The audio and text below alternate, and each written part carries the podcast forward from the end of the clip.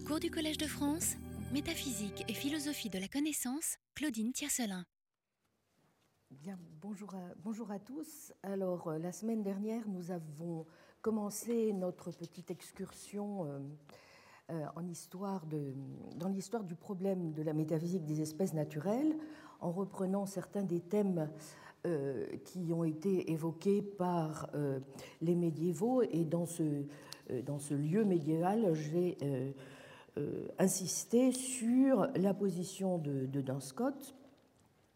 du moins, j'ai commencé en montrant qu'il me semblait que sur cette question de la nature des espèces naturelles, sa position était intéressante à plusieurs titres euh, et qu'elle permettait, me semble-t-il, déjà de, de, soulever euh, de façon un peu, un peu originale et aussi certainement de commencer à répondre avec une, une, certaine complexité et subtilité euh, aux, difficultés qui entourent no, notre problématique.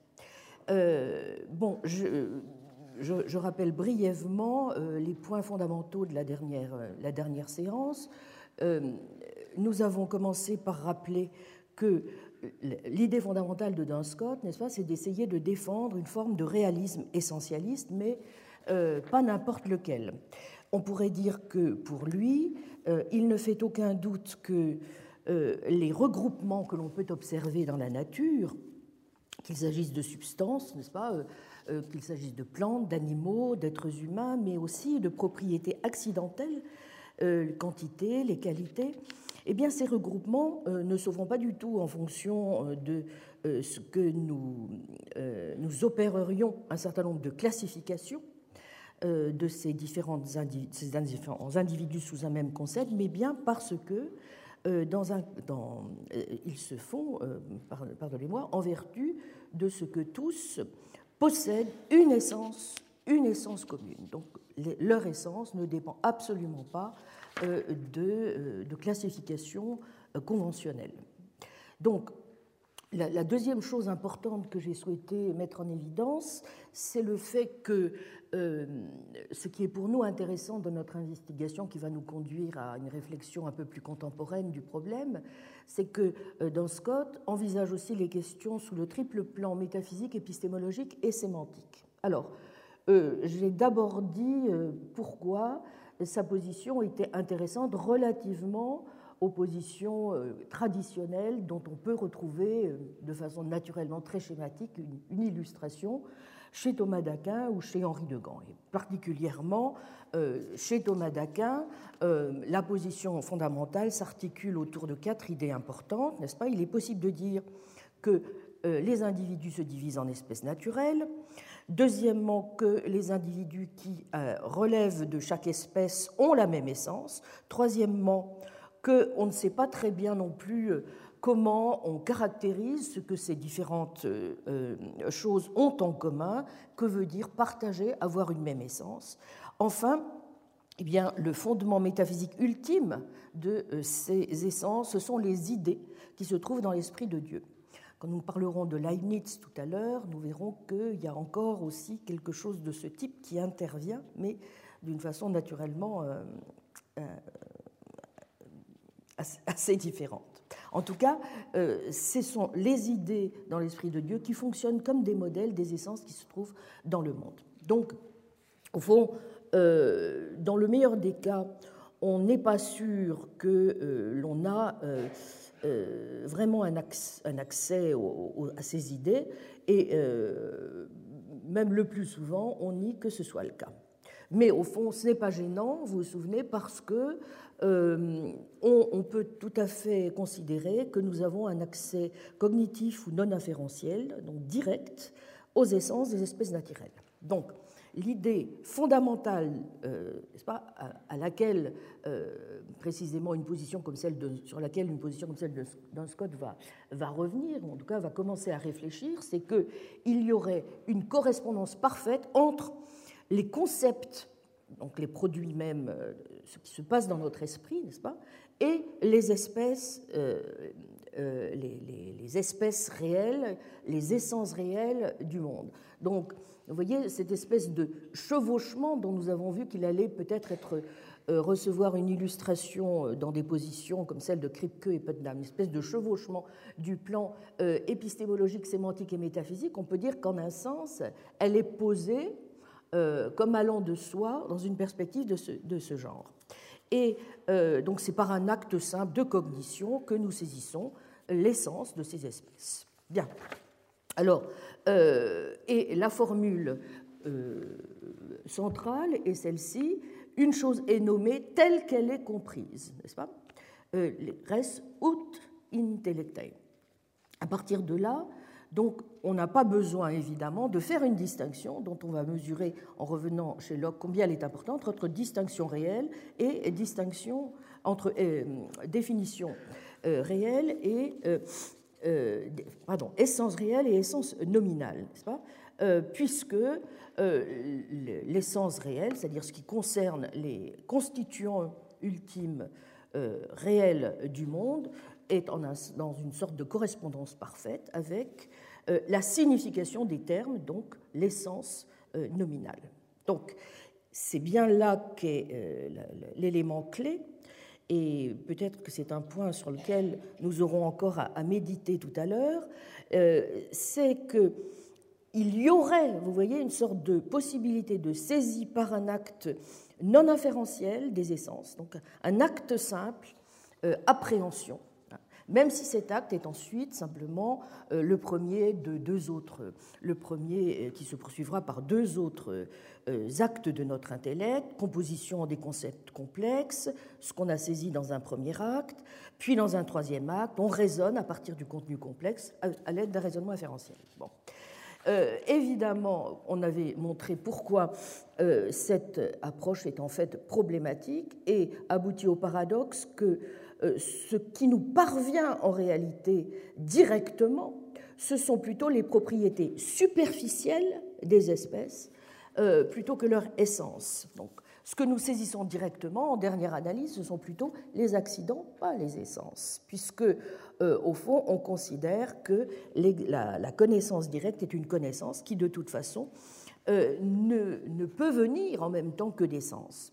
Il est donc la, seule manière, au fond, de, résoudre la difficulté, c'est d'admettre, in fine, qu'il nous est impossible euh, d'avoir une connaissance directe, en définitive, de cette essence, puisque, euh, in fine, on est obligé, à un moment ou à un autre, quand même, de euh, les décrire en faisant appel à des concepts non pas simples, mais complexes. Ce qui est gênant, nous avions vu, je n'y reviens pas, pour, Thomas d'Aquin à, plusieurs titres, aussi bien en termes de sa conception de euh, l'intellect, dont l'objet propre est l'acuité des choses matérielles, euh, mais aussi bien aussi pour certains aspects clés de son épistémologie, puisque si l'intellect en toute rigueur ne peut pas se tromper dans sa saisie des essences, hein, eh bien, si nous, ce à, quoi nous parvenons euh, c'est bien une connaissance par inférence des essences. Cela veut dire que notre intellect, à ce moment-là, peut fort bien se tromper en choisissant, au fond, euh, de dire ce que sont les blocs véritablement constitutifs, n'est-ce pas, de, euh, de, la réalité. Bon, et puis, évidemment, que veulent dire ensuite, sur le plan sémantique, ces termes d'espèce naturelle, puisque on suppose que les mots signifient les choses telles qu'elles sont comprises par notre intellect. Donc, le résultat, c'est que euh, nous sommes confrontés à une situation paradoxale. Les essences des espèces naturelles en elles-mêmes, nous ne les connaissons que par des concepts complexes, constitués à partir de qualités euh, accidentelles. Comment euh, résoudre cette, cette situation en définitive paradoxale et peu satisfaisante? Eh bien, euh, la première euh, chose que Don Scott essaie de, faire, ou en tout cas ce qui constitue une manière déjà de clarifier la situation, c'est que euh, chez lui, il est clair qu'il y a une distinction qui se fait d'abord entre les différents niveaux. Ça, c'est la leçon avicénienne, n'est-ce pas? Très nettement chez lui, on doit distinguer le niveau métaphysique, le niveau épistémique et le niveau sémantique du problème. Donc, sur le plan métaphysique, que nous dit-il? Eh bien, les essences des espèces naturelles ont une sorte d'unité indépendante de l'esprit. Bon. il utilise pour ce faire un certain nombre d'arguments sur lesquels je ne reviens pas. En revanche, la question qui se pose de façon plus, plus intéressante, parce que là-dessus, évidemment, il est un peu moins silencieux que ne l'était jusqu'à un certain point ses prédécesseurs, que savons-nous de ces essences réelles, donc sur le plan épistémique, euh, en dehors du fait que, euh, effectivement, elles nous permettent de rendre compte de relations réelles telles que euh, la génération univoque, la similarité, etc. Et à première vue, Scott a l'air de dire, eh bien, plus modestement en un sens, n'est-ce pas, que ses prédécesseurs, nous n'en savons pas grand-chose, puisque de fait, et ça il l'admet, nous ne connaissons euh, euh, que euh, les choses que par leurs accidents sensibles, puisque c'est seulement par les accidents sensibles que nous avons une sorte d'impression de la ressemblance sur nos sens, et à, leur tour, les concepts, n'est-ce pas, sont abstraits à partir de ce que nous avons saisi par le biais des sens. Bon. Donc là non plus, vous voyez, première chose qui apparemment n'apporte aucune euh, amélioration, si j'ose dire, par rapport à la situation précédente, au fond, nous n'avons pas de concept simple hein, euh, euh, d'une espèce naturelle. Bon. alors, ce, qui est, clair, c'est que si c'est ça, à ce moment-là, évidemment, on est guère plus avancé. Et on peut dire que je ne reviens pas sur le point, la, situation qu'illustre euh, l'analyse de la, transsubstantiation par Scott euh, ne, permet guère, au fond, de, euh, de, tranquilliser, les, tranquilliser, les, esprits, puisque ce que nous apprend la transsubstantiation, vous vous en souvenez, c'est que, au fond, sur le plan de notre connaissance même des substances, c'est que si Dieu détruisait toutes les substances et ne laissait euh, de ces substances que leurs euh, propriétés euh, accidentelles, sensibles, superficielles, cela ne changerait rien à nos concepts. Donc si, par exemple, Dieu décidait de détruire tous les chats et ne nous laissait qu'avec leurs propriétés sensibles, eh bien, on ne serait pas capable de dire que cela s'est produit. Et au fond, la connaissance que nous avons des chats resterait tout à fait la même, quand bien même les chats n'existeraient plus. Bon. Inversement, si Dieu euh, décidait de détruire tous les accidents sensibles et de ne retenir que les essences substantielles euh, qui leur sont sous-jacentes, eh bien, de même, nous serions incapables d'identifier ces essences, puisque euh, nous sommes capables, nous ne sommes capables d'identifier une essence substantielle que en vertu de ces accidents. Bon. Alors, il est clair que si euh, on, s'en tient à cette position, euh, on, peut être, euh, en un sens, préoccupé. Une manière de lever la difficulté, vous en souvenez, c'est de faire appel à une distinction importante qui est faite entre la connaissance intuitive et la connaissance abstractive. La connaissance intuitive, c'est le fait pour, pour l'esprit de saisir, n'est-ce pas, quelque chose intellectuellement euh, comme étant présente et existante. Hein. C'est l'intuition du présent comme présent. Et euh, à l'inverse, la cognition, la cognitio abstractiva, c'est l'acte qui consiste à saisir quelque chose, mais sans qu'il y ait d'indication, n'est-ce pas, particulière quant à la présence ou à l'existence de la chose. Vous vous souvenez? Bien. Or, évidemment, on pourrait dire, au fond, qu'une manière de résoudre la difficulté qui est quand même de taille euh, posée par le cas de la, connaissance, n'est-ce pas, qui illustre euh, la transsubstantiation, c'est que, bon, eh bien, en effet, nous n'avons pas de connaissance intuitive euh, des substances, puisque nous ne réussissons pas à savoir, au fond, si il y avait du pain avant ou après l'acte, n'est-ce pas? De, la, euh, de la consécration. Bon. Euh, mais on pourrait dire, au fond, oui, mais admettons que nous envisagions que ceci se passe sur le plan de la cognition abstractiva. Autrement dit, on pourrait dire que euh, on a en fait, en effet, une, connaissance de la substance pain et, donc, de façon plus générale, de l'essence de l'espèce naturelle, même si cette connaissance n'est qu'abstractive et non pas intuitive. Bon. Donc, au fond, même si nous ne savons pas en toute rigueur si une certaine essence est présente, quand ici nous ne sommes pas dans une situation de cognitio intuitiva, eh bien nous pouvons quand même saisir ce qu'est l'essence en elle-même.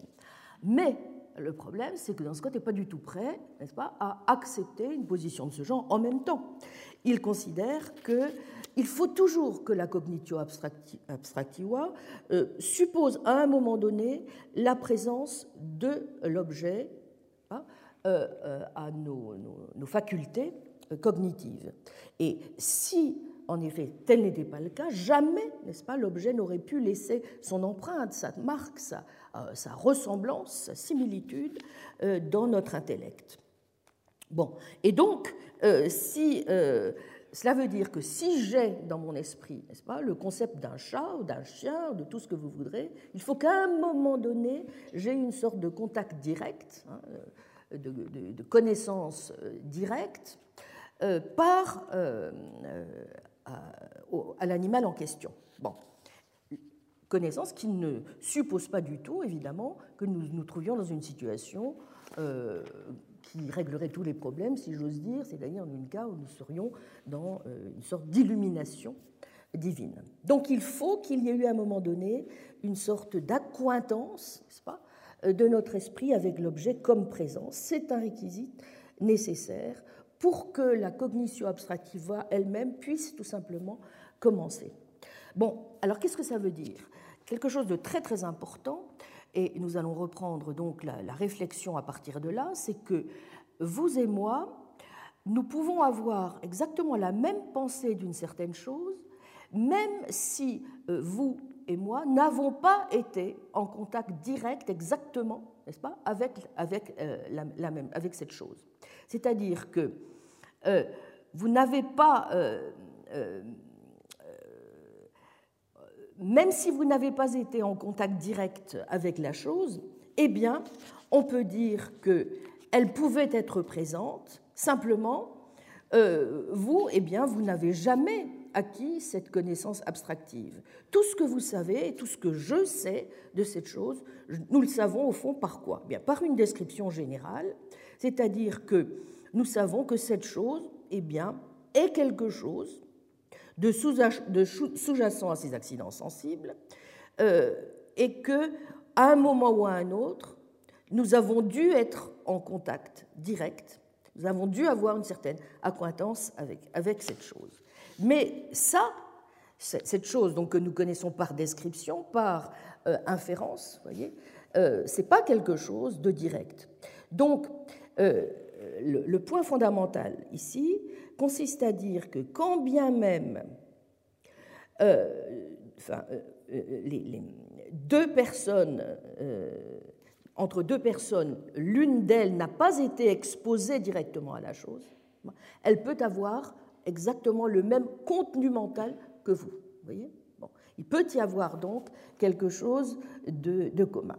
Et pour ce faire, Dan Scott euh, a recours à une, expérience de pensée euh, que nous allons retrouver dans l'expérience de Putnam de Terre jumelle, euh, et qui consiste à dire que même si un individu X, n'est-ce pas, pendant toute sa vie, n'a vu que, par exemple, des hosties et n'a jamais vu de, de pain, et qu'une autre personne, Y, euh, elle, a toujours vu du pain, eh bien même si Paul, ou si euh, Jean, ou si Jacques, si X n'a jamais été exposé à la présence réelle du pain, euh, Marie, elle, ou Pierrette, ou Josiane, ou Y, elle a été exposée à cette substance. Autrement dit, nous pouvons conclure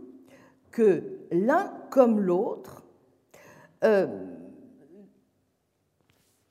même si le premier n'a pas de connaissance abstractive et que le, second a une connaissance abstractive, euh, en réalité, tous deux savent ce qu'est le pain.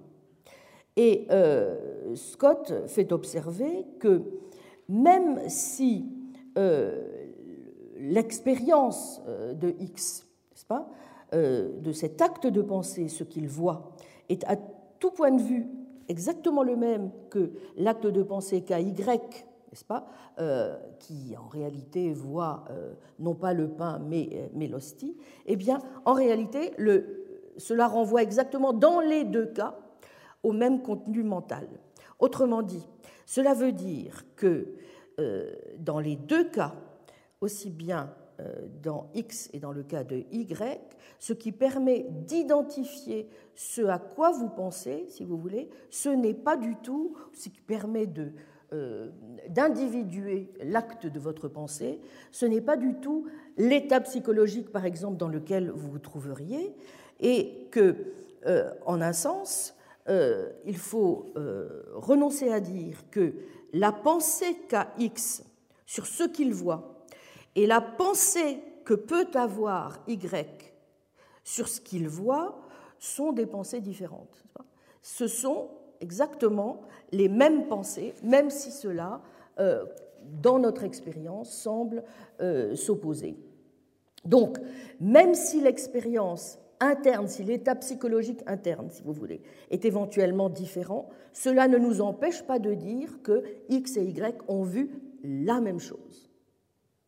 Autrement dit, en termes contemporains, ça signifie que euh, même si l'un et l'autre ne pensent pas véritablement l'essence réelle, ils n'ont pas une pensée en quelque sorte d'errer, ils ont la même pensée, comme on dit dans le jargon contemporain, des dictos, c'est-à-dire qu'ils ils peuvent avoir le même contenu mental. Bon. Donc, cela veut dire que euh, même si aucun des deux n'a en toute rigueur une connaissance de ce qu'est l'essence réelle, n'est-ce pas Eh bien, il y a un lien possible entre la pensée euh, descriptive, en quelque sorte, et l'essence réelle, qui s'opère euh, certes de façon contingente, mais qui, qui permet néanmoins de dire que dans les deux cas, euh, leurs pensées ont un contenu semblable.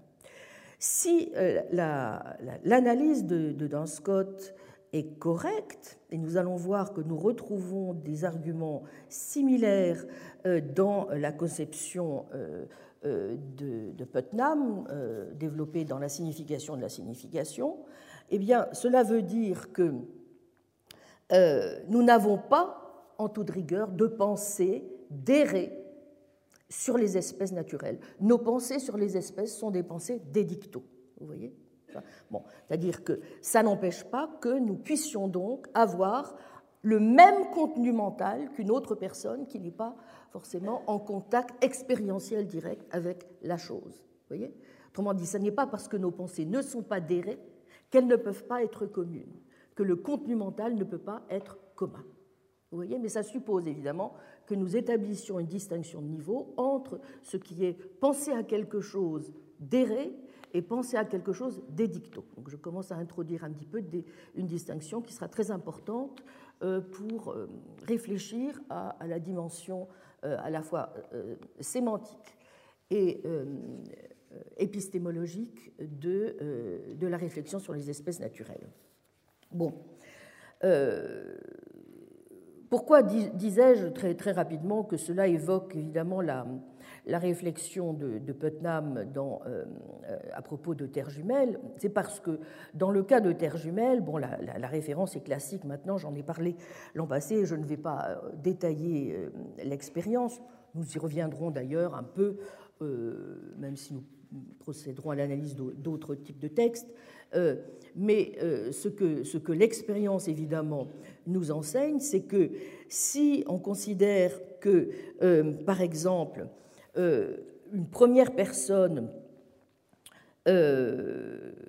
X a une sorte d'acquaintance avec l'eau sur Terre jumelle, n'est-ce pas, et pense et que nous pensons à, une autre personne, Y, comme quelque chose, comme quelqu'un qui, en fait, a une incointance avec une substance qui a toutes les mêmes propriétés phénoménologiques, du moins superficiellement, que l'eau, mais qui n'est pas de l'eau, eh bien, il n'empêche que, dans ce cas-là, n'est-ce pas, euh, dirait Putnam, euh, ils ne sont pas euh, ils ne sont pas en train de penser à la même chose.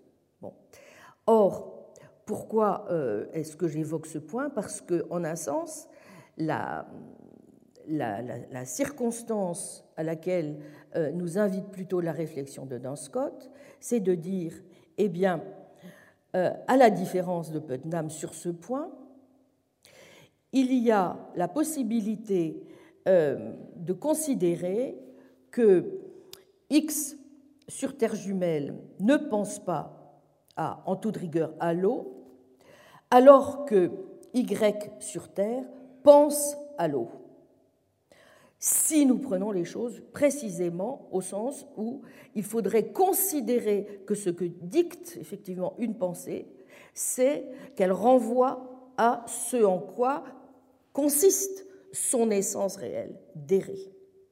Vous voyez, autrement dit, euh, euh, dans l'hypothèse euh, dans l'hypothèse qui sera celle de, Putnam, nous verrons que ce qui permet de dire que nous faisons référence ou pas à la même chose, c'est que nous connaissons de façon d'errer l'essence de la chose, alors que, d'une certaine manière, dans Scott dit ici, dit ici que ça n'est pas gênant que nous puissions pas avoir une connaissance de la chose en tant que nous connaîtrions son naissance d'errer, puisque nous pouvons avoir un même contenu mental.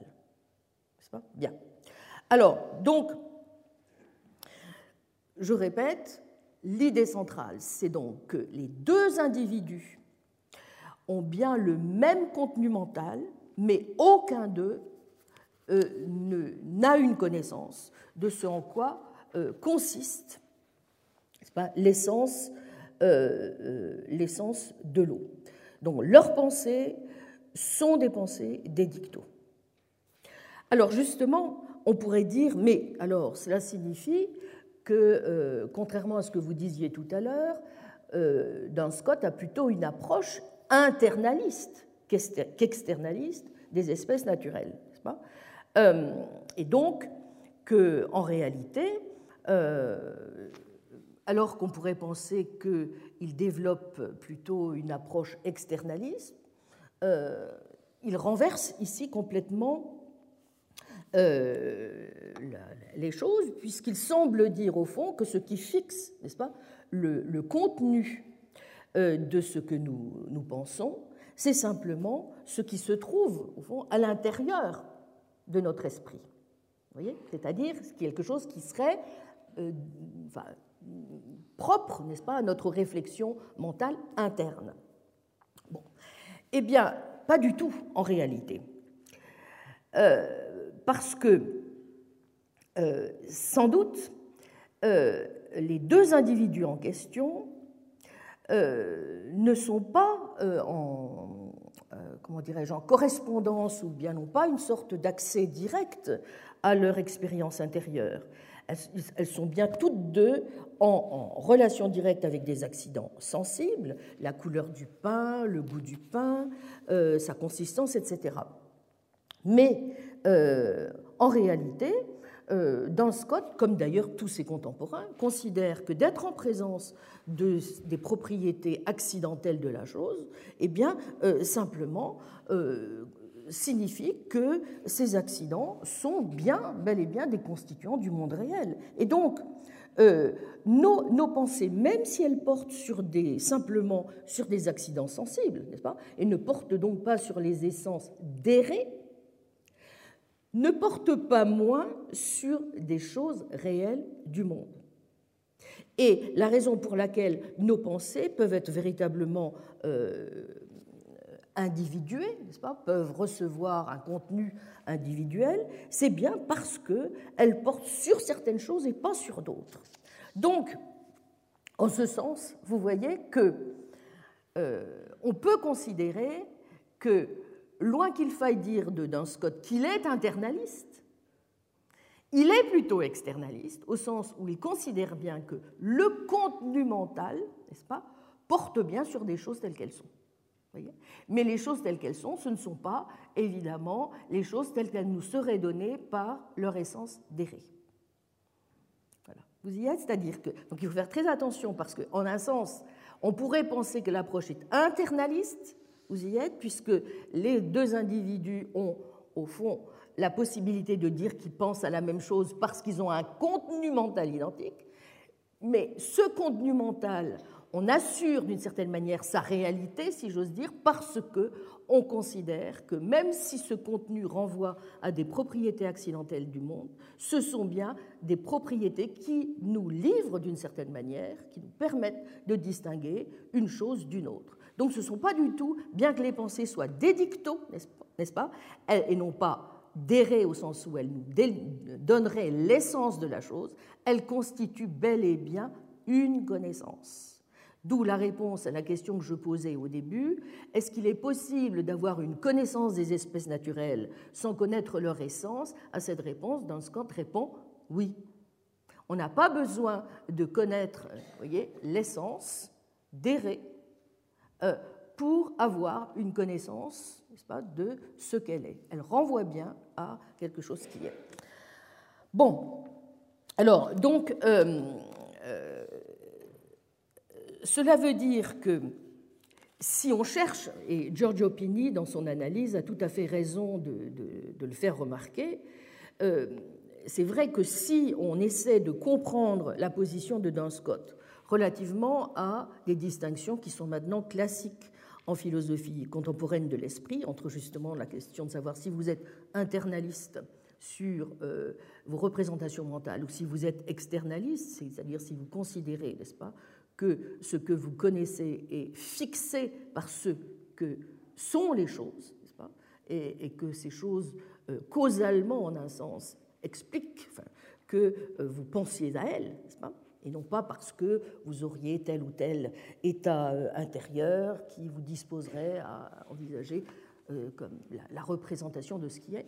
Bon, Giorgio Pini insiste bien sur le fait qu'en réalité, cette distinction euh, philosophique contemporaine que nous faisons entre l'internalisme et l'externalisme, finalement, ne prend son sens que quand? Eh bien, uniquement que lorsque euh, nous avons considéré qu'il était possible euh, d'envisager les qualités sensibles ou les propriétés accidentelles sensibles des choses, si vous voulez, dans leur relation du monde à l'esprit. C'est-à-dire lorsque véritablement nous avons conceptualisé une distinction entre ce qu'on appelle les propriétés secondes et les propriétés premières des choses. Or, cette distinction entre propriété ou qualité première et propriété seconde qualité seconde est une distinction qui, en vérité, ne se produit qu'au XVIIe siècle.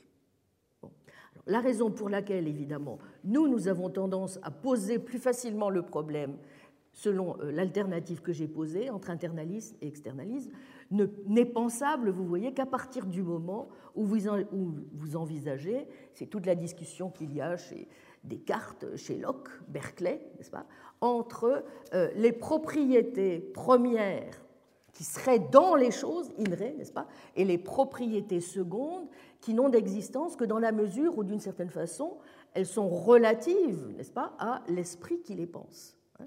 Euh, bon, mais cette distinction, pour un médiéval, vous voyez, elle n'a pas encore, elle n'est pas opératoire. et c'est ce qui explique pourquoi euh, ce qui peut paraître problématique pour une oreille contemporaine, en tout cas euh, postérieure au XVIIe siècle, si j'ose dire, hein, est quelque chose qui prend un tout autre sens, un tout autre éclairage si nous le resituons dans le contexte des problématiques médiévales. Donc, euh, une chose est claire, pour Duns Scott, nous n'avons pas un accès à l'essence réelle de la chose, pas, de quelque espèce naturelle que ce soit. C'est quelque chose qui est hors de notre portée. Et pourtant, nous savons bel et bien des choses sur ce que sont les espèces naturelles. On ne peut pas saisir leur essence par un acte simple de connaissance, mais on peut y parvenir par inférence. Et c'est par ce processus que nous pouvons euh, parvenir d'une certaine façon à connaître les choses de façon relativement détaillée, comme le montre, euh, vous reprendrez votre feuille, la longue citation que j'ai indiquée, euh, la troisième citation, qui explique donc le, processus inférentiel par lequel nous parvenons à cette essence. C'est un latin qui est relativement facile, je pense, à, maîtriser. Bon, non, j'ai donné le texte en latin. Bon. Euh, donc, euh, cela signifie en même temps que euh, il est possible aussi d'expliquer pourquoi, lorsque nous percevons la même couleur, par exemple le, blanc, euh, quelquefois, évidemment, nous euh, percevons cette couleur en association avec d'autres qualités. Et donc, euh, quelquefois, nous percevons des choses blanches accompagnées d'autres qualités, parfois accompagnées de, qualités différentes. Bon. Mais même si si nous pouvons euh, avoir euh, au fond des, euh, des perceptions différentes, cela ne nous empêche pas de dire que la blancheur se trouve aussi bien dans le premier ensemble de choses que dans la deuxième. Autrement dit, ce n'est pas parce que, d'une certaine façon, l'essence commune de la qualité se présente dans, des objets différents euh, avec d'autres propriétés accidentelles que nous ne pouvons pas dire que nous euh, ignorons d'une certaine façon ce que les choses ont en commun, que nous ignorons la communauté d'appartenance euh, des, des, propriétés. Bon. Donc, en un sens, si nous considérons ce que nous savons d'une substance en elle-même, sans prendre en considération euh, les accidents euh, qui sont inhérents à cette substance. Eh bien, il nous suffit de dire quoi?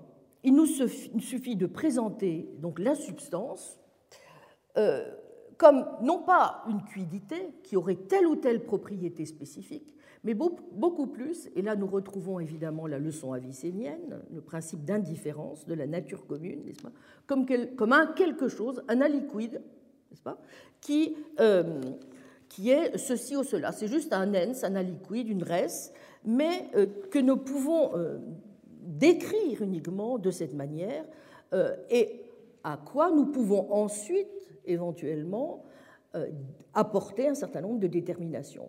Mais nous n'avons besoin, en un sens, que de cela, c'est-à-dire, grosso modo, d'une sorte de substratum sans substance. Vous voyez? Un aliquid.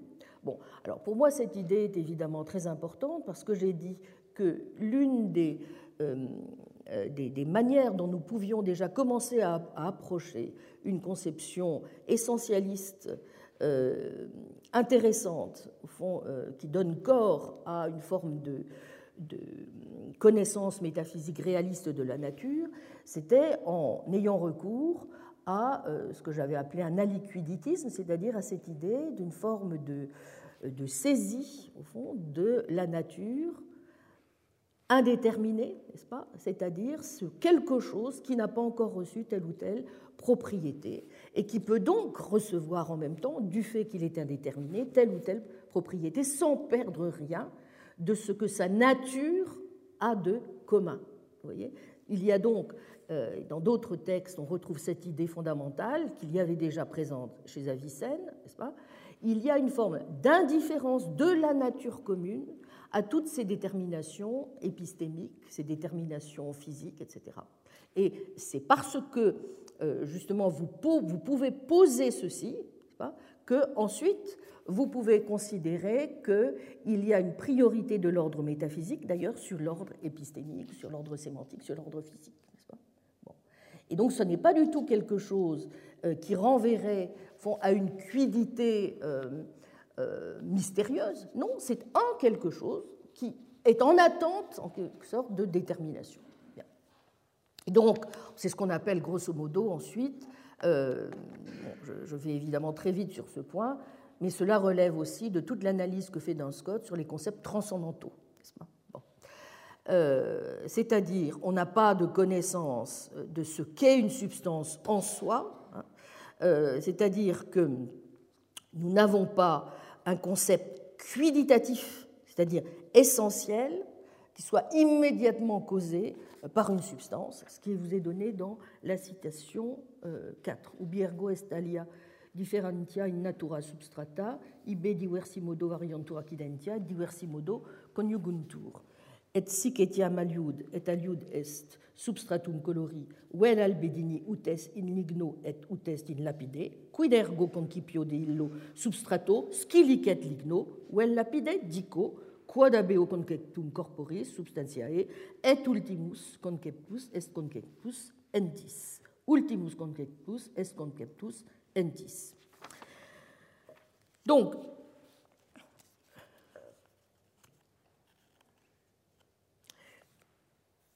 cela, signifie que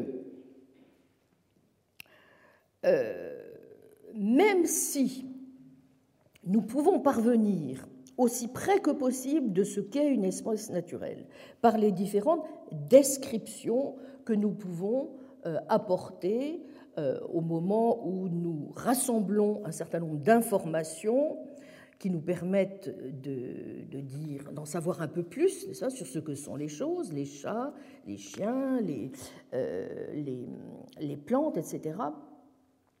Euh, même si, bien entendu, nous n'avons pas une saisie directe de tout cela, eh bien c'est vrai qu'au moins nous sommes capables, par ce type d'approche, de distinguer une chose d'une autre.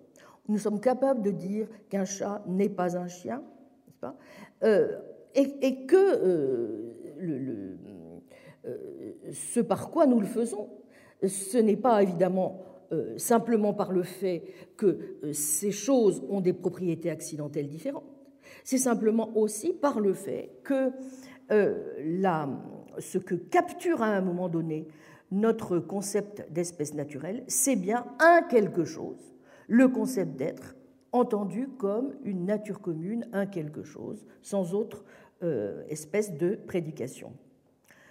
Donc, lorsque nous disons simplement qu'une espèce naturelle est un être, nous disons simplement que l'espèce naturelle est quelque chose, mais que ce quelque chose est un constituant réel du monde. Donc il y a bien quelque chose. Et ensuite, nous apporterons par les différentes descriptions et qualifications euh, du concept, par toutes les propriétés accidentelles, eh nous apporterons au fond tous les renseignements dont nous avons besoin pour caractériser l'essence. Mais vous voyez incidemment que ce à quoi nous parvenons, c'est à une essence nominale et pas à une essence réelle puisque, euh, au fond, Scott est bien conscient du fait que ce à quoi nous parvenons, pas, dans la connaissance des espèces naturelles, nous le devons à un parcours, à une enquête extrêmement longue, n'est-ce pas, euh, qui nous permet d'accumuler toute une série d'informations. Ça veut dire qu'au départ, notre concept de ce que c'est quelque chose, si vous voulez, peut être très rudimentaire, tout à fait simple, n'est-ce pas? Et puis petit à petit, nous, arrivons à mieux connaître en quoi consiste la chose, tout simplement par euh, l'ajout de différentes informations que nous faisons. Donc, si je conclus, nous n'avons pas euh, une connaissance de l'essence réelle des espèces naturelles, puisque, en toute rigueur, nous ne pouvons que la décrire par une série de descriptions complexes, qui ne sont pas donc des descriptions qu'on peut dire d'erré, n'est-ce pas, euh, mais des descriptions des. Ça veut donc dire euh, une chose importante, c'est un point euh, sur lequel insiste Pini, et je crois qu'il a tout à fait raison de dire qu'il y a deux, deux, deux, éléments à prendre en considération ici, c'est que d'une part, on peut considérer que pour Scott, cela évidemment indique une chose très importante euh, dans sa, dans sa conception, c'est-à-dire qu'il y a une limitation cognitive intrinsèque euh, dans notre esprit qui est une conséquence directe de la chute, n'est-ce pas? Bon, ça c'est une première chose. Euh, et de, de, ce point de vue d'ailleurs, cette limitation n'est pas un produit de notre nature, vous voyez, elle est purement contingente. Ça, c'est un point très important. C'est quelque chose qui est lié à un accident de l'histoire, si on peut dire. Ce n'est pas quelque chose qui se trouve simplement dans le prolongement de notre nature. Bon, c'est un premier point. Et la deuxième chose importante, c'est qu'il n'empêche que dans euh, euh, l'état actuel, euh, dans la situation actuelle qui est la nôtre, eh bien, c'est là une limitation à laquelle, tout simplement, nous ne pouvons pas échapper. Bon.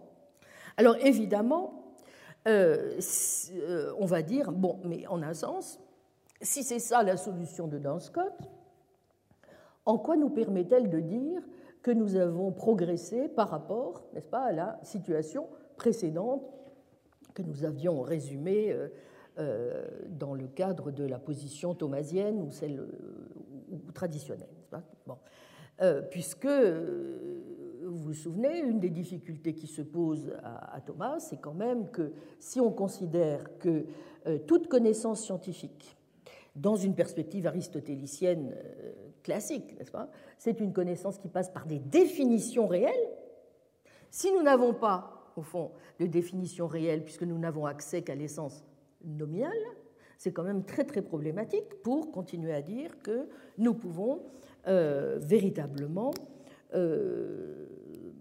invoquer euh, le, titre, même de connaissance. Or, c'est bien, je répète ce que dit Scott, nous n'avons pas une connaissance d'errée, mais nous avons quand même une connaissance. Bien. Alors, comment est-ce que euh, Scott envisage de répondre à la question? Eh bien, ce qu'il considère, c'est que si, par exemple,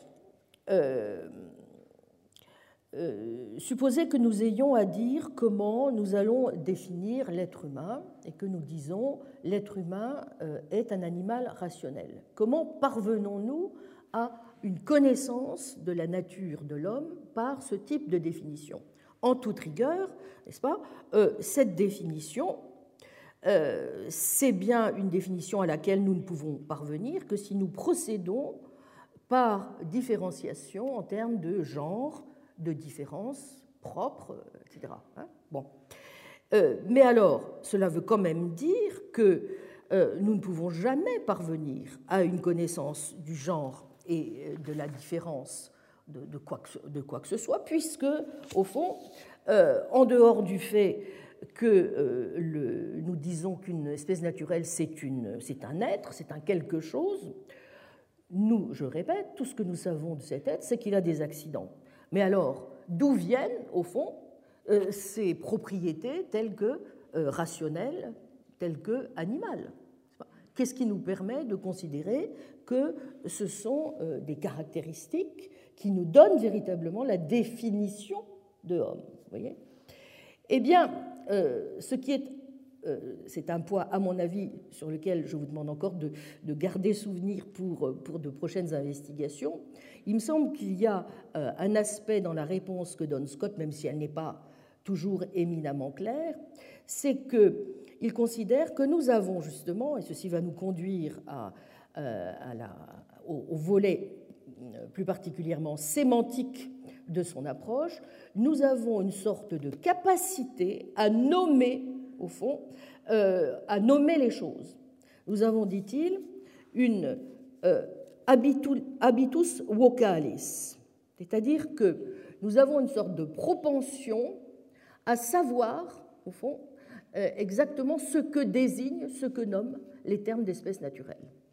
Bon, bien. Alors, vous voyez, je crois que c'est très important que vous, que, vous reteniez ça, parce que j'ai dit tout à l'heure que cette idée de la limitation de notre connaissance n'est pas quelque chose qui est consécutive, qui n'est pas directement tirée pour Scott de notre nature. Vous voyez? C'est quelque chose qui est un phénomène contingent historique lié à la chute. Et donc, ça n'est pas antithétique de considérer, comme je viens de le dire en même temps, que, éventuellement, sur le plan de notre nature, il y a peut-être quelque chose qui nous permet n'est-ce pas, de donner au fond une sorte de solidité à notre connaissance des espèces naturelles, tout simplement parce que nous avons peut-être une tendance naturelle, une disposition naturelle, n'est-ce pas, à euh, désigner les choses telles qu'elles sont. Retenez ceci parce que nous allons trouver des choses un peu similaires encore dans les arguments développés par Kripke et par Putnam. C'est-à-dire que euh, vous vous souvenez, il y a euh, l'idée qu'on doit pouvoir euh, effectuer au fond une sorte de chevauchement possible entre l'approche métaphysique et l'approche sémantique. C'est-à-dire que si véritablement nous ne nous trompons pas sur les espèces naturelles, c'est parce que nous avons une sorte de disposition naturelle à désigner les choses telles qu'elles sont. Bon. Donc là, ce n'est pas les choses telles qu'elles sont comprises, ou telecta, vous voyez, c'est les choses telles qu'elles sont désignées. Bien. Mais je reconnais bien volontiers que euh, Scott euh, n'a pas sur ce point une position complètement claire, même si elle est à rattacher, mais c'est un point que je ne, peux pas discuter euh, dans cette séance ici, elle est à rattacher certainement aussi à toutes les analyses qu'il mène par ailleurs dans le domaine de sa théorie de la signification, de l'intentionnalité, et euh, de toutes les questions qui tiennent à euh, ce qu'on peut appeler, mais je ne peux pas rentrer dans, la question, son réalisme propositionnel. Bien.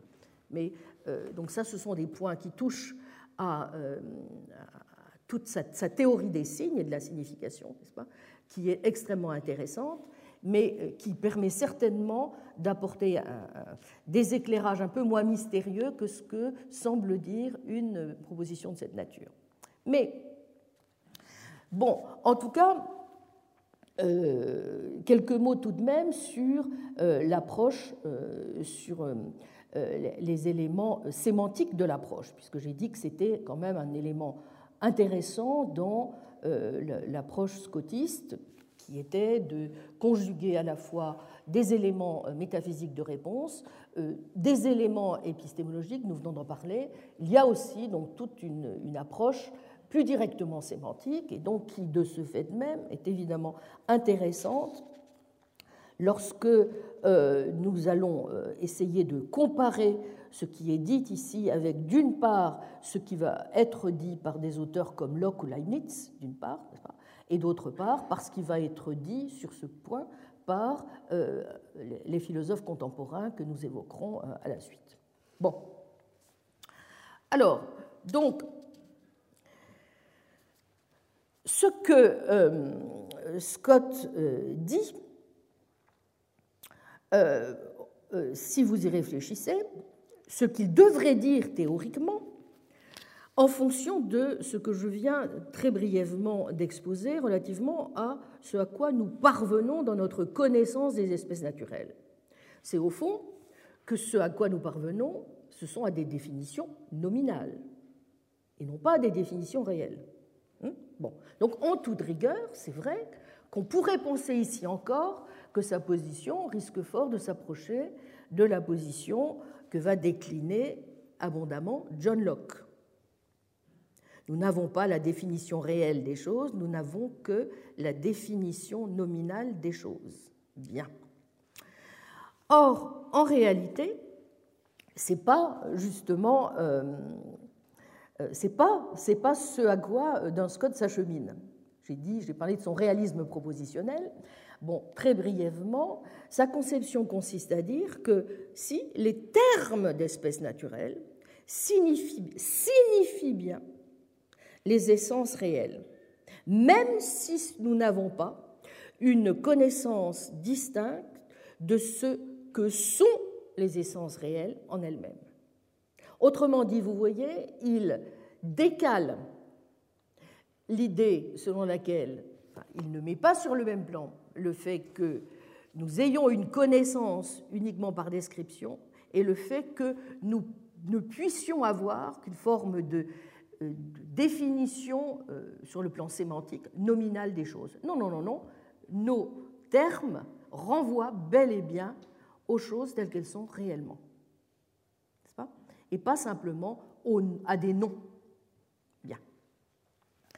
Alors, bref, les termes ne renvoient pas du tout aux espèces naturelles telles que celles-ci se trouvent être décrites par nos concepts, et non pas à ce qu'elles seraient en elles-mêmes. Elles renvoient bien à ce que les choses sont en elles-mêmes, et pas seulement donc à leur description.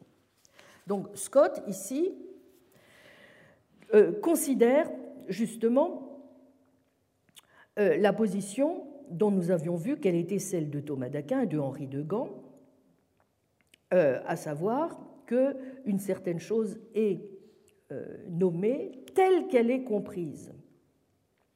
Eh bien, en vérité, Scott rejette la conséquence qu'on pourrait être tenté de tirer, n'est-ce pas, du fait que nous n'avons qu'une connaissance par description de ces choses, à savoir que euh, nous ne pourrions dire à ce moment-là qu'une chose, à savoir que, eh bien, si les choses sont nommées telles qu'elles sont comprises, non, elles ne sont pas nommées telles qu'elles sont comprises, elles sont nommées telles qu'elles sont en elles-mêmes et non pas seulement telles qu'elles sont comprises.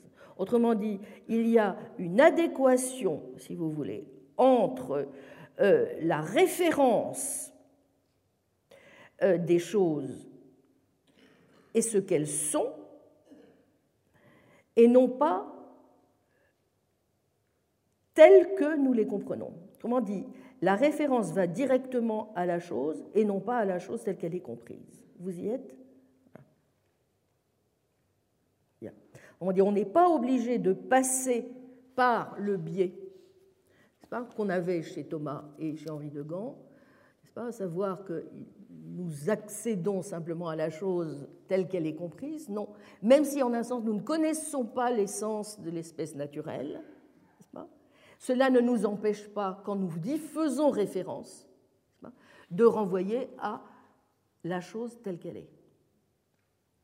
Donc on n'a pas du tout besoin de faire le passage. Et là encore, vous voyez, ça confirme ce que je disais tout à l'heure sur la difficulté de dire qu'il aurait une position sur ce plan qui serait internaliste. Ça le rapproche beaucoup plus d'une position, là encore, externaliste. Nous verrons que intervient dans la théorie causale de la référence adoptée par Krike et Putnam cette idée, justement, selon laquelle la référence, vous voyez, euh, est fixée par ce qui est euh, à l'extérieur, causalement, et non pas par quelque chose qui serait de l'ordre d'un contenu, d'un concept, d'un état psychologique intérieur qui serait le nôtre. Vous voyez On n'a pas besoin de passer par le concept pour, que, pour fixer la référence. Donc, ce qui est très intéressant, c'est qu'il y a, euh, vous voyez, un décrochage, si j'ose dire, entre les trois niveaux, n'est-ce pas Il y a, d'une part, une chose est sûre, nous ne connaissons pas les choses d'errer. Nous ne connaissons pas les choses dans leur essence. N'est-ce pas? Bon. Nous ne les connaissons que sur le plan de la description et donc des dictos. Bon. Mais même si nous disons cela, cela ne nous empêche pas de dire que lorsque nous parlons des choses, c'est bien des choses réelles que nous parlons et non pas des choses seulement telles qu'elles sont comprises. Est-ce que vous y êtes?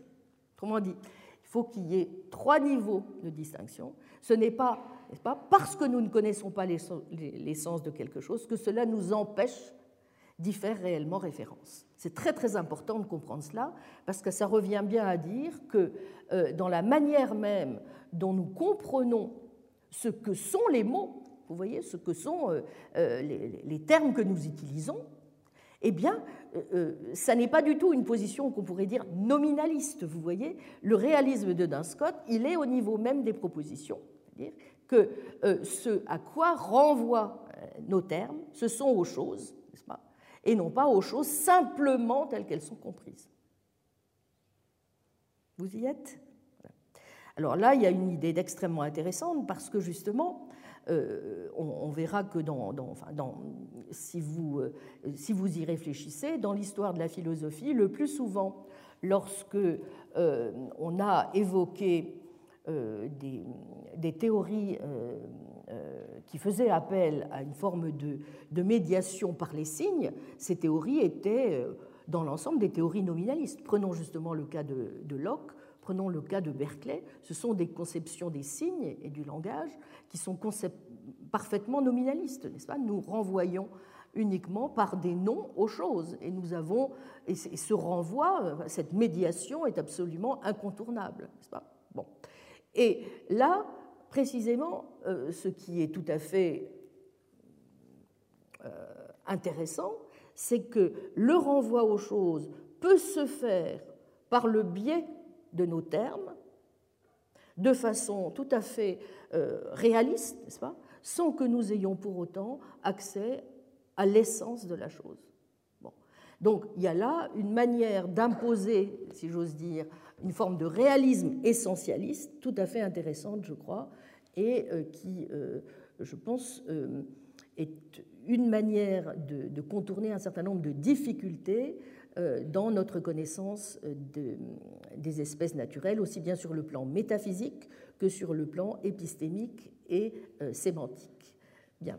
Bon, donc je, je n'en dirai pas plus, j'ai dû être assez schématique dans tout cet exposé, mais ce que je voulais surtout vous, vous, faire mesurer, c'est que si dans Scott, vous voyez, me semble avoir une position intéressante, c'est parce que Bon, pour plusieurs raisons. Premièrement, il commence à nous, expliquer qu'au fond, euh, nous devons peut-être essayer, si nous voulons conserver une forme d'essentialisme intéressant hein, et défendre une forme de réalisme essentialiste intéressant, nous devons peut-être déjà essayer de, euh, bien distinguer euh, la, manière dont nous allons approcher la question sous l'angle métaphysique la manière dont nous allons l'approcher sur le plan épistémique, la manière dont nous allons l'approcher sur le plan sémantique.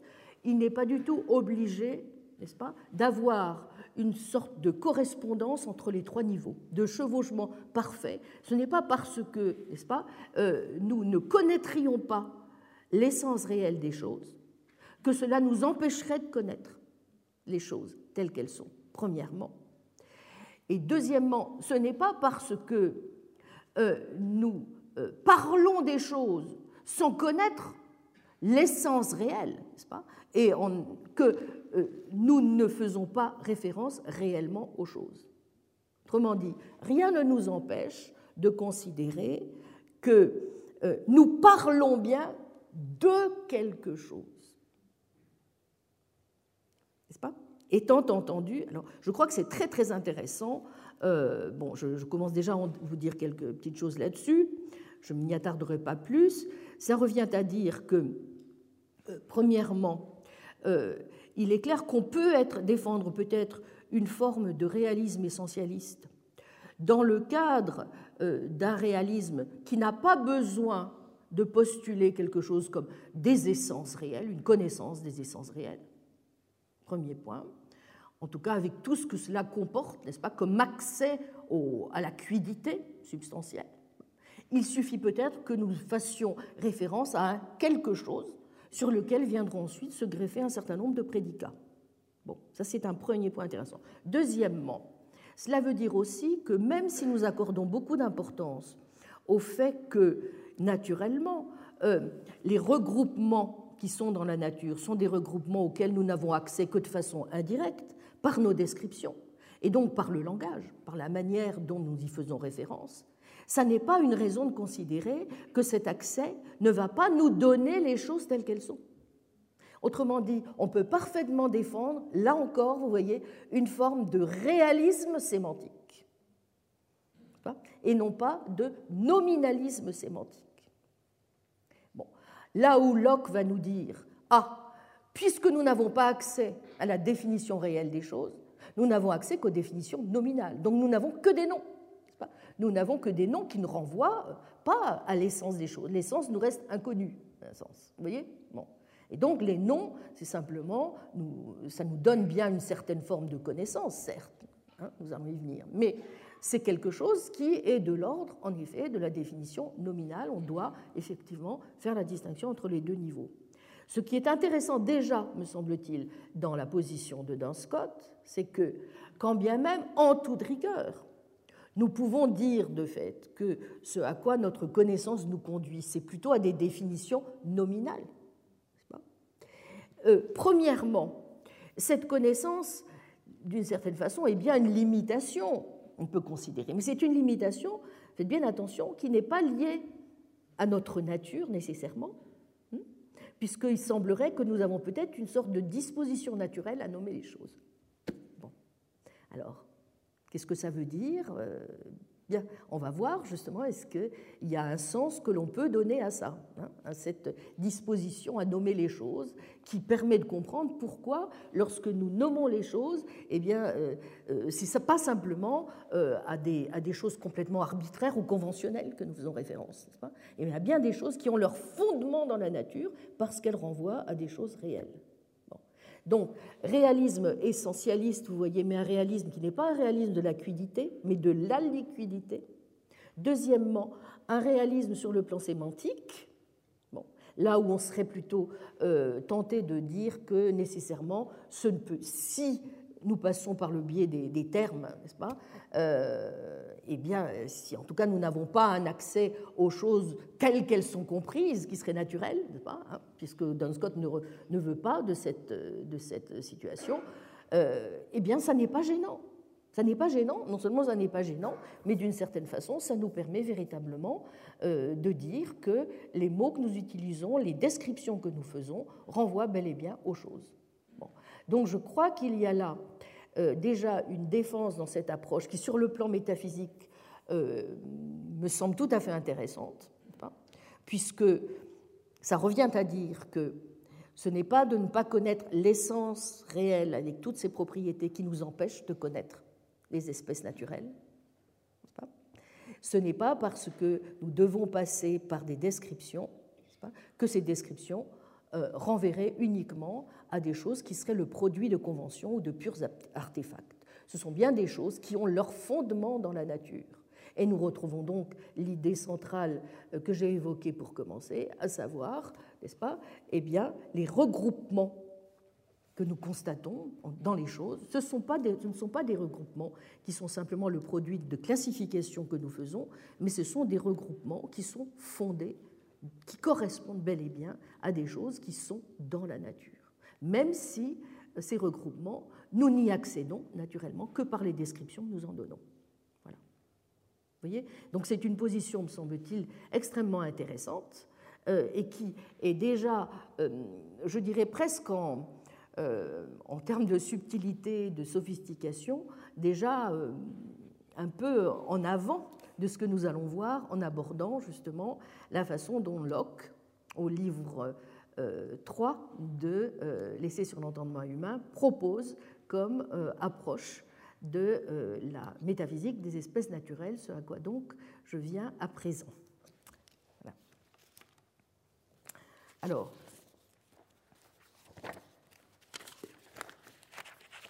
je pense qu'il faudra que j'aborde dans la séance prochaine, je consacre un peu plus de temps à bon, je pense que nous continuerons à parler de Locke et de Leibniz la fois prochaine, donc on décalera d'une séance euh, l'analyse de Kripke parce que je pense que je n'aurai pas le temps euh, dans le, temps qui me reste de, dire tout ce que j'ai à vous dire sur sur ce point, vous vous en doutez, mais euh, on peut déjà commencer l'examen et je, vous demanderai donc de relire avec attention pour la prochaine séance, qui n'est pas la semaine prochaine, je le précise, puisque je serai je, serai aux États-Unis en fait la semaine prochaine, donc euh, le, 27, n'est-ce pas euh, nous, reprendrons donc l'examen des relations entre Locke et Leibniz, que je vais donc commencer à, introduire. Vous lirez donc le livre 3, euh, aussi bien donc dans la version de John Locke, de l'essai, et ensuite essentiellement donc les réponses leibniziennes telles que vous les trouvez dans les nouveaux essais. Hein, donc 3. Euh, donc c'est pour ça que je n'ai pas fait de, de feuilles d'accompagnement aujourd'hui pour la séance sur Locke et Leibniz, parce qu'il me semble que ce sont des textes dont je vais parler qui sont relativement bien connus.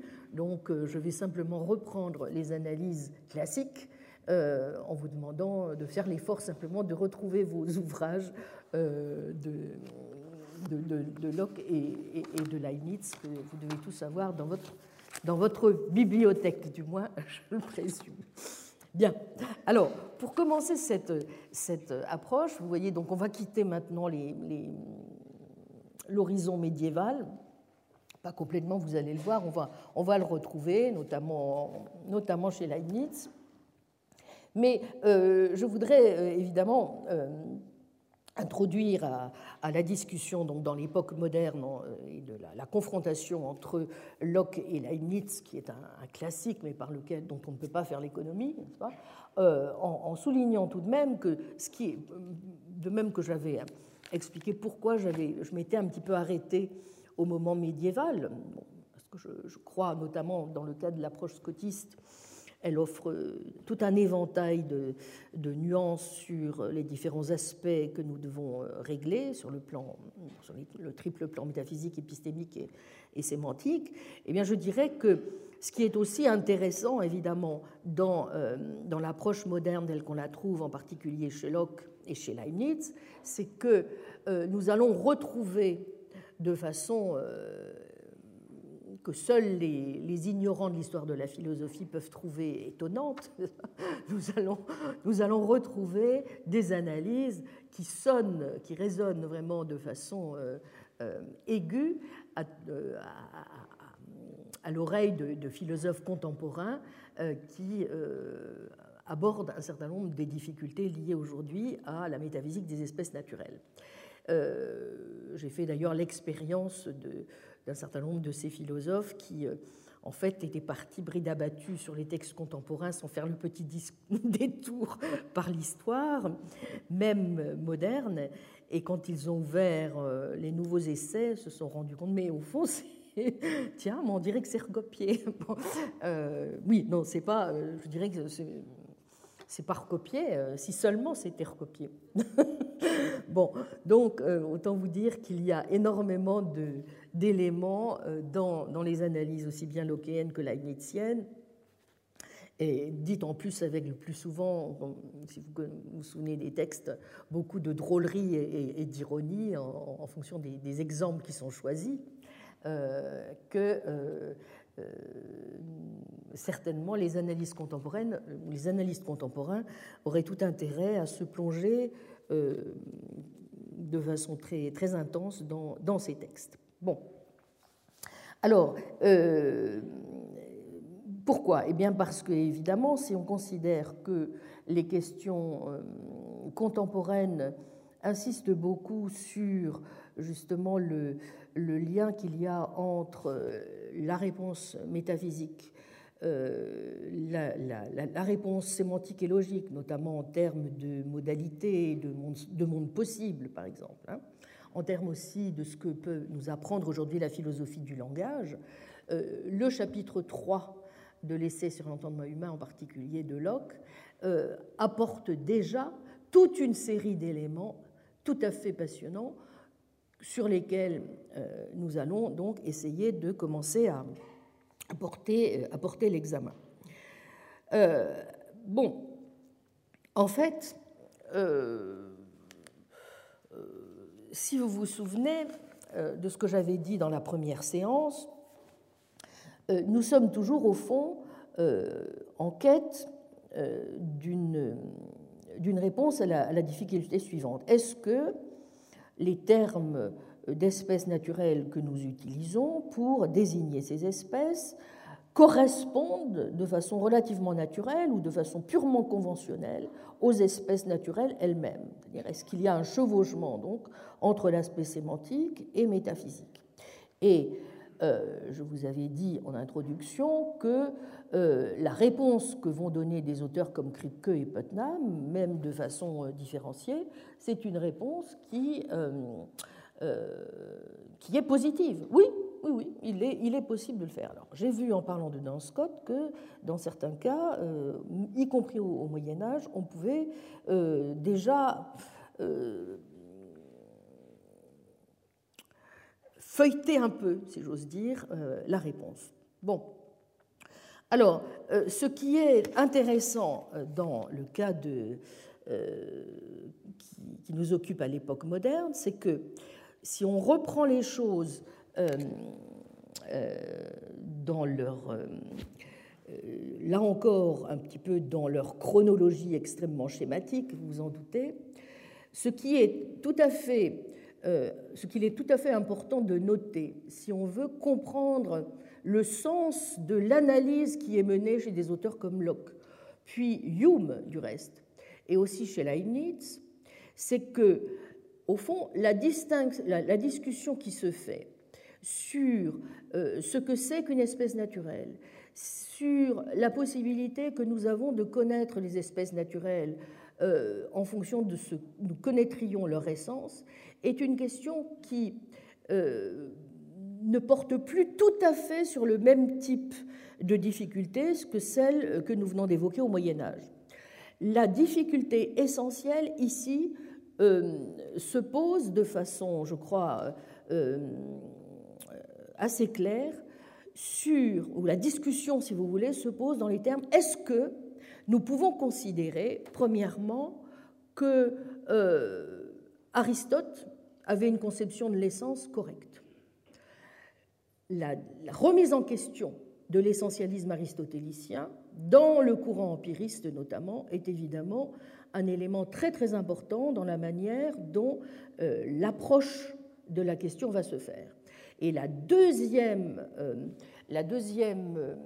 euh, le deuxième élément qu'il faut prendre en considération pour, pour resituer un petit peu la problématique à l'époque, c'est au fond la question qui se pose, c'est est-ce que, à supposer que nous débarrassions l'essentialisme aristotélicien de ces connotations perverses avec le rationalisme, est-ce que nous réussissons à lui donner, au fond, un accoutrement qui pourrait être correct? Or, pourquoi est-ce que je dis ça? Parce que si vous reprenez les choses, euh, il est clair que la discussion qu'il y a chez Locke, euh, c'est une discussion qui se fait dans le cadre de l'empirisme et d'un empirisme qui va s'opposer à une perspective qu'on pourrait dire grosso modo rationalisme de type cartésien. Je m'explique.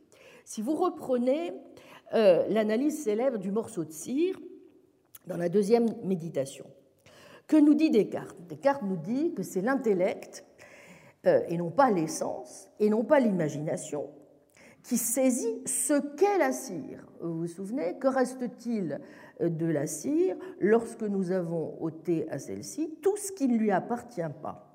En d'autres termes, l'essence de la cire, étendue, flexible, etc., est saisie par l'intellect sans aide aucune d'essence.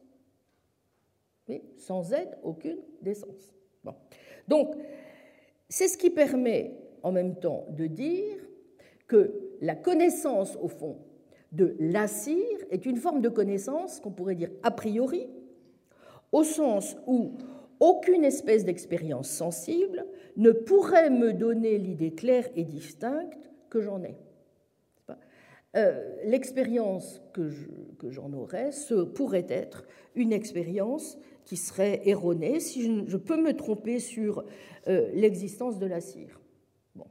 Mais je ne peux pas me tromper sur sa nature essentielle. C'est ça l'idée. Vous voyez? Bon.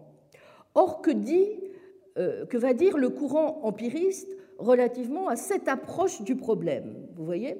Et ça, ça vaut d'ailleurs, j'enveloppe ici dans la même, dans la même stratégie, euh, John Locke et David Hume. Bon. Euh, première, la première chose que va dire, commençons par Locke, si vous voulez. La première chose que va faire Locke, c'est de dire bon, cette notion aristotélicienne de l'essence il n'est pas sûr que euh, nous puissions dire que nous en avons euh, une connaissance véritablement euh, a priori. Bon, grosso modo, donc si je, reprends les choses, la connaissance que nous pouvons avoir des substances est quelque chose qui se mène de manière purement a posteriori. Bon, j'insiste sur ce point parce que nous allons voir que, bon, je n'anticipe pas. Donc ça, c'est le premier point. Deuxième, deuxième élément, dans l'analyse lockéenne, euh, Locke va euh, aussi rejeter complètement l'ontologie des universaux qui se trouve au cœur de la position aristotélicienne hein, sur l'essence.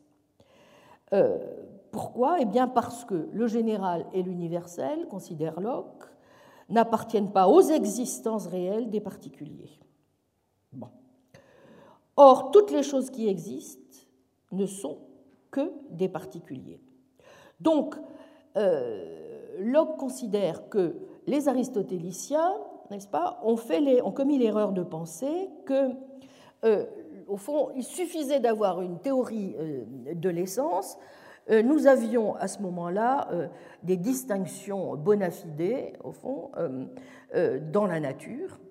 Mais ce faisant, considère Locke, qu'ils ont confondu des distinctions qui sont simplement des distinctions conceptuelles, des distinctions que nous faisons dans notre pensée, pour des distinctions réelles. Ils ont pris des abstractions pour des réalités.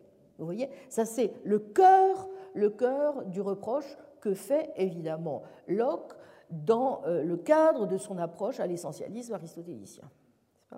Bon. Ils se sont trompés, ils, ont, ils étaient simplement, ils avaient accès à des distinctions conceptuelles, ils ont considéré que ces distinctions conceptuelles renvoyaient à, distinction, à des distinctions réelles. Il va y avoir là, de nouveau, mais pas voyez de la même manière que chez Dan Scott, un décrochage, si j'ose dire, entre ce qui relève de ce que nous comprenons et ce qui relève de ce que sont réellement les choses. Bon. Et donc, la troisième, idée force que nous allons trouver dans l'approche de Locke, c'est celle-ci. Euh, et là encore, c'est une stratégie, vous voyez, de bon empiriste, au fond. Hein. Nous constatons bien, dans la nature, euh, qu'il y a des ressemblances entre les différentes choses particulières, discrètes, euh, qui sont autour de nous. Bon, donc il y a bel et bien des ressemblances. Mais, mais, c'est uniquement par abstraction que nous formulons d'une certaine façon le concept d'espèce naturelle. Donc l'espèce naturelle n'est pas quelque chose qui est donné dans la nature des choses telles qu'elles existent, c'est quelque chose qui est un concept produit par abstraction, mais qui tient évidemment d'une abstraction qui vient de ce que nous observons de fait un certain nombre de regroupements naturels, n'est-ce pas? C'est-à-dire de, de choses qui se ressemblent et que nous classons ensemble. Voilà. Et donc, euh, c'est à partir de là, mais vous voyez, que nous avons au fond à l'esprit cette idée abstraite ou cette essence nominale qui nous sert au fond dans nos classifications des particuliers discrets et qui correspondent bel et bien au fond aux, aux, idées que nous avons sur les espèces naturelles. Bon. Ensuite, une fois que ces propriétés manifestes ont été désignées comme des caractéristiques propre à l'espèce. Eh bien, c'est vrai que nous pouvons alors, dans un second temps, une fois cette opération effectuée, rechercher ce que sont les propriétés sous-jacentes qui expliquent vous voyez, pourquoi euh, certains membres particuliers de l'espèce ont bel et bien les propriétés manifestes qu'elles ont. Dans une deuxième étape, on peut faire cette, euh, euh, cette, investigation. Bon. Mais nous pouvons aussi, donc vous voyez, la démarche empiriste est complètement à l'opposé de la démarche intellectualiste que nous avons vue dans le cadre de la position cartésienne. Nous pouvons ensuite voir que ces caractéristiques, au fond, varient selon les membres de telle ou telle espèce, tout comme, c'est l'exemple que prend Locke, les montres, hein, de l'exemple classique qu'il prend, tout comme les montres varient énormément dans les mécanismes en vertu desquels elles donnent l'heure et sont donc considérées comme des montres. On pourrait dire de même que, euh, d'ailleurs, euh, c'est ce qui se passe lorsque nous avons affaire, dès lors, à des, échantillons d'or ou des échantillons d'eau. Bon. Euh, Bon, maintenant, donc on peut toujours se lancer dans cette recherche de ce que serait la nature sous-jacente de ces propriétés que nous observons, et dont nous voyons bien elles ont quelques ressemblances les unes avec les autres, hein, mais qui ne sont que le produit d'abstraction. Bon. mais il y a un point très important dans l'analyse de Locke, donc je résume pour le moment les, points importants de son argumentation. Si, en tout cas, nous pensons dans les termes de ce que nous euh, connaissons des substances, eh bien, les perspectives que nous pouvons avoir de découvrir ce que sont les propriétés sous-jacentes des substances, qui expliquent, expliqueraient les propriétés manifestes nous constatons, n'est-ce pas Ces perspectives, en réalité, restent infiniment minces. Bon, il ne dit pas qu'elles sont impossibles, il dit qu'elles sont très très peu euh, euh, probables.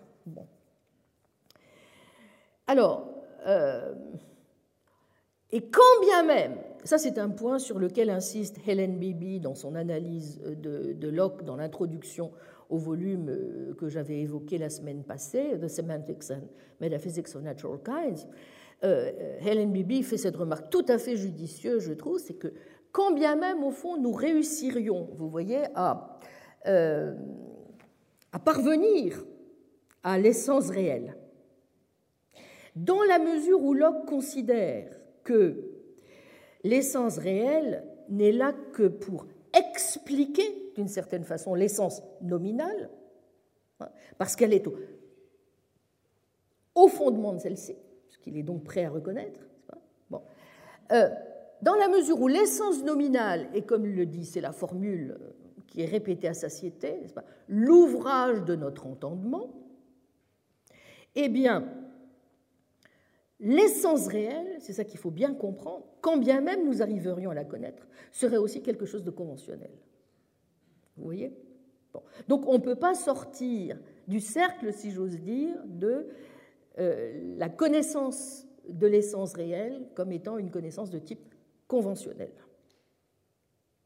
Vous voyez, grosso modo, c'est le cheminement général de la démarche lockéenne. En d'autres termes, une fois encore, l'essence réelle d'une montre, hein, et peut-être donc d'un échantillon d'eau, euh, d'or, etc., reste, reste une abstraction que nous tirons à partir de la nature sous-jacente.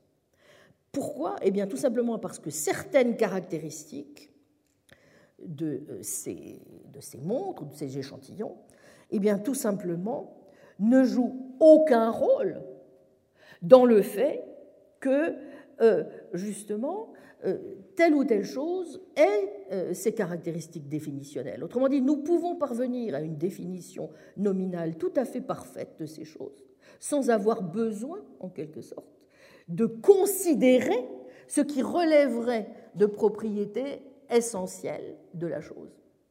Donc c'est bien la preuve, n'est-ce pas, que, quand bien même nous la connaîtrions, en réalité, ce serait d'aucun secours, ce ne serait d'aucune utilité.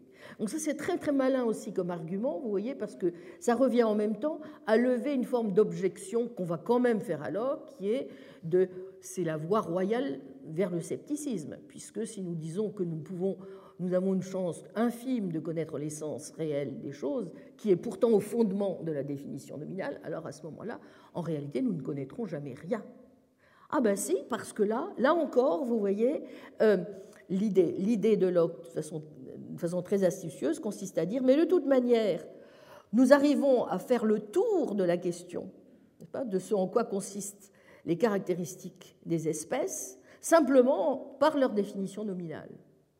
Donc, même si on peut admettre qu'il y a bien une définition réelle qui est au fondement de la définition nominale. En un sens, même si nous ne parvenons jamais à savoir ce qu'elle est, ça n'a pas grande importance. Vous voyez? Et ce qui vient à dire que ça ne nous empêche pas non plus, d'une certaine façon, de connaître.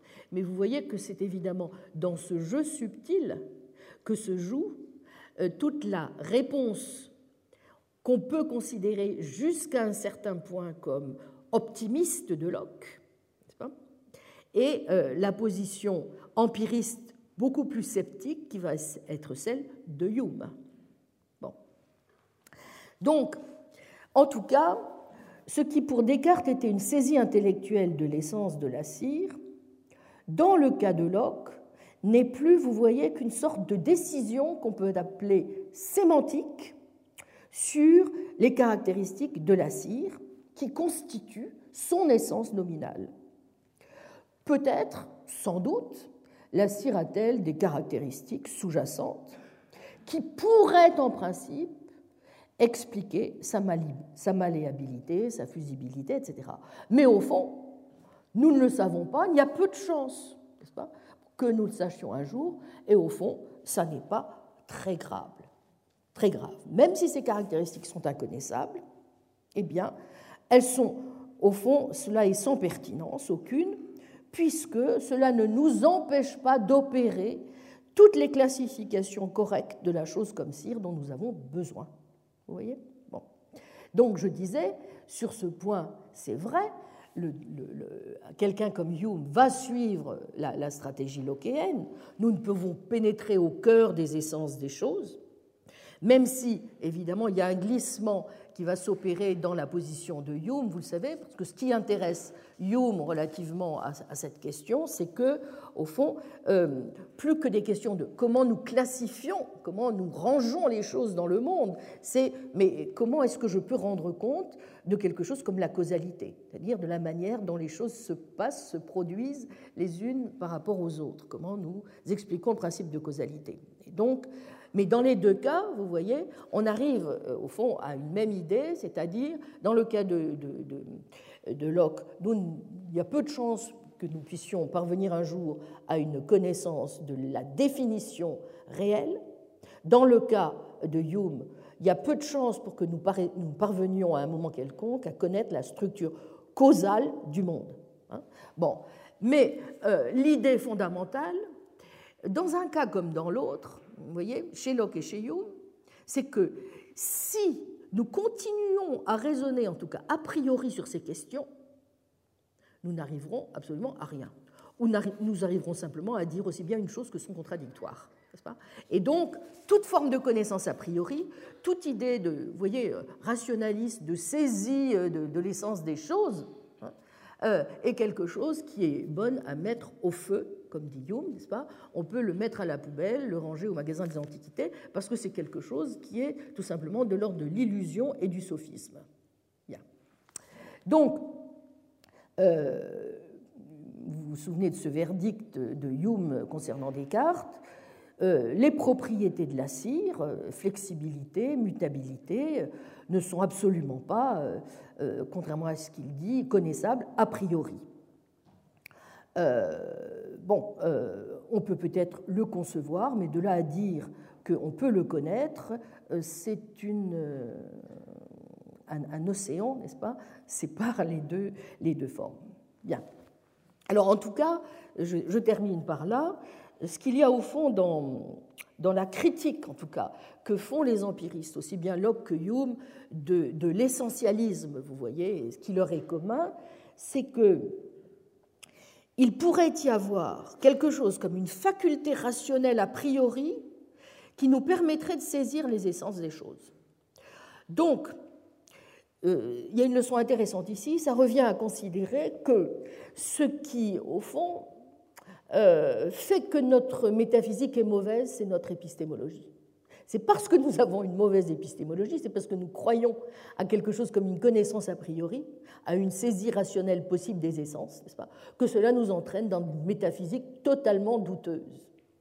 Bien, alors je termine sur ce point parce que vous comprenez que ça revient à faire d'une pierre deux coups, ça revient à dire d'une part, cette connaissance a priori nous montre très bien que, au fond, il y a quelque chose de plombé dans la forme d'essentialisme que pourrait euh, défendre un cartésien, qu'il y a quelque chose de plombé dans la forme d'essentialisme auquel nous, conduirait un aristotélicien, mais évidemment, supposer un instant et c'est évidemment cela que euh, vont dire, par exemple, des auteurs comme Kripke et Putnam, que nous considérions que l'essentialisme peut se développer selon des modalités qui ne sont plus aristotéliciennes, d'une part.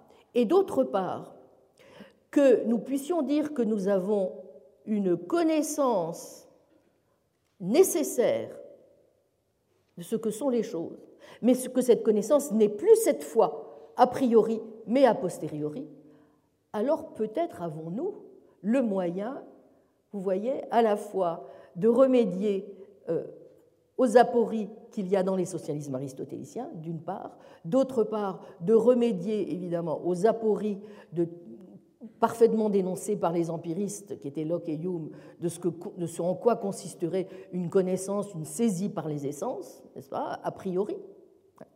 Mais cela nous oblige à ce moment-là aussi à revenir de façon détaillée sur euh, ce que, quel sens nous pourrions donner à une connaissance nécessaire a posteriori, et si nous pouvons défendre d'autres types d'essentialisme.